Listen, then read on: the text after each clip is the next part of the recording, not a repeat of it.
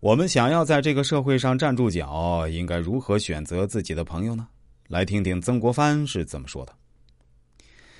因为曾国藩深深的知道，人生不如意十之八九，每个人都在负重前行，大家都有自己的难题，怨天尤人解决不了任何问题，只能让自己心态失衡，一步步走向深渊。抱怨不仅不利自身，而且传播负能量。牢骚多了，朋友就少了。没有人喜欢整天对着一张怨妇脸。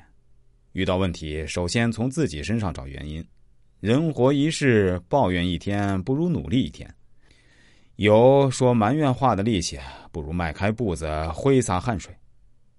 最后，我们说一下第三种，就是那些张口就来瞎话的人，也千万不要去跟别人乱说。曾国藩说：“人生在世，无信不立。”说出去的话，泼出去的水，自己说出去的话就得负责。一个经常说瞎话的人，就没有人愿意信任他。一个人失去了信任，也就失去了立世的根基。曾国藩说：“人生在世，须有一诚字，以立本之志。”平定太平天国，军费报销，答应给户部八万两银子，但是皇上下特旨免了审查这一关。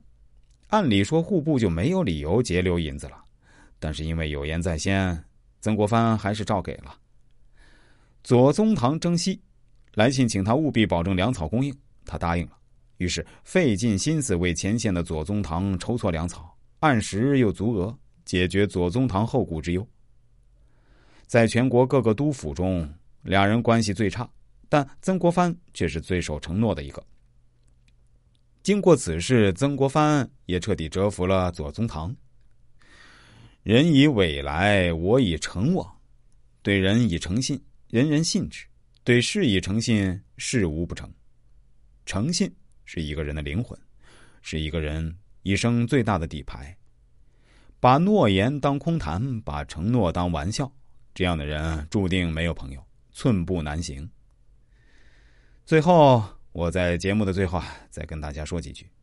古人有云：“德才兼备，以德为先，才为辅助。”一个人及人品的高尚，绝对是可以弥补能力上的不足，但是能力却永远弥补不了人品上的缺陷。圈子决定人生，所以当我们去选择朋友之前，一定要先看这个人的人品。人品是一个人的立身根基，也是一个人最硬的底牌。